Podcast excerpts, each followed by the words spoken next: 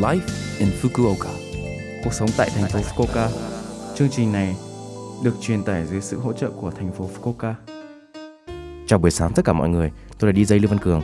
Trong chương trình Live in Fukuoka, chúng tôi sẽ cung cấp thông tin sinh hoạt và đi chơi để mọi người có thể có thời gian vui vẻ và thoải mái ở Fukuoka.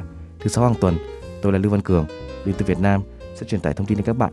Chỉ một chút, thời gian ngắn thôi, nhưng rất mong các bạn hãy cùng đồng hành với mình nhé. Cuộc sống tại thành phố Fukuoka. 22 tháng 2 là ngày của mèo, được thành lập vào năm 1987 với mục đích cảm ơn bạn đã hạnh phúc khi sống cùng mèo và một ngày tưởng niệm để nhớ lại niềm vui này với một con mèo. Hàng năm, ngày 22 tháng 2 được chỉ định là ngày của mèo và nhiều sự kiện và chiến dịch liên quan đến mèo được tổ chức. Đồng thời, tổ chức các hoạt động giáo dục liên quan đến mèo. Lý do tại sao ngày 22 tháng 2 được chọn là nó được đặt tên theo phong cách chơi chữ Nian Nian Nian là tiếng kêu mèo và 222 trong tiếng Nhật. Ngoài ra, ngày của mèo được thành lập ở nhiều nước trên thế giới và người ta nói rằng ngày mà nhiều nước châu Âu gọi là ngày mèo trên thế giới là ngày 17 tháng 2, Nga là ngày 1 tháng 3 và Hoa Kỳ là ngày 29 tháng 10. Cuộc sống tại thành phố Fukuoka. Lần này, chúng tôi đang thông báo từ Quỹ giao lưu quốc tế Fukuoka Yokatopia.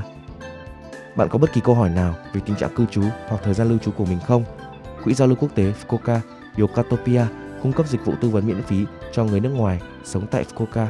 Từ 1 giờ chiều đến 4 giờ chiều vào chủ nhật thứ hai hàng tháng, luật sư hành chính sẽ trả lời câu hỏi và tư vấn cho bạn. Sẽ kết thúc đóng cửa lúc 3 giờ 30 chiều. Không cần đặt trước cho các cuộc tư vấn bằng tiếng Anh, tiếng Trung và tiếng Nhật.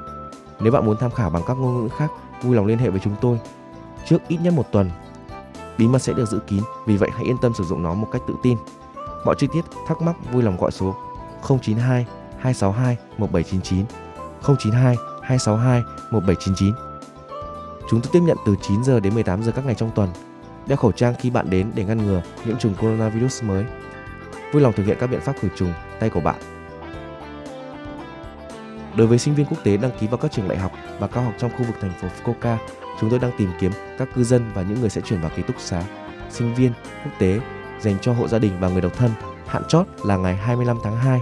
Các điều kiện có thể sử dụng là những sinh viên có thể tích cực và tham gia và hợp tác với các dự án của Quỹ giao lưu quốc tế Fukuoka Yokatopia. Với đợt tuyển dụng này, đối với các phòng gia đình cũng có thể dọn vào ở một mình. Thông tin chi tiết về yêu cầu tuyển dụng vui lòng xem tại trang web của Fukuoka Yokatopia International Foundation.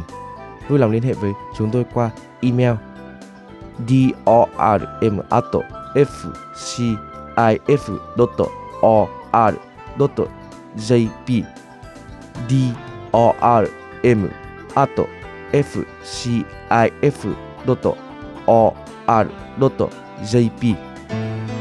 Cuộc sống tại thành phố Fukuoka. Số like in Coca tuần này mọi người cảm thấy thế nào ạ? Rất nhiều thông tin bổ ích phải không ạ? Số phát sóng này lúc nào cũng có thể nghe bằng postcard. Ngoài ra, mọi người cũng có thể biết về nội dung truyền tải trên blog. Mọi người hãy xem qua trang chương trình từ trang chủ của lớp FM. Cuối cùng tôi xin phép gửi đến mọi người bài Không trọn vẹn nữa của ca sĩ Châu Khải Phong để chia tay mọi người. Chúc mọi người một ngày vui vẻ. Hẹn gặp lại mọi người vào tuần sau.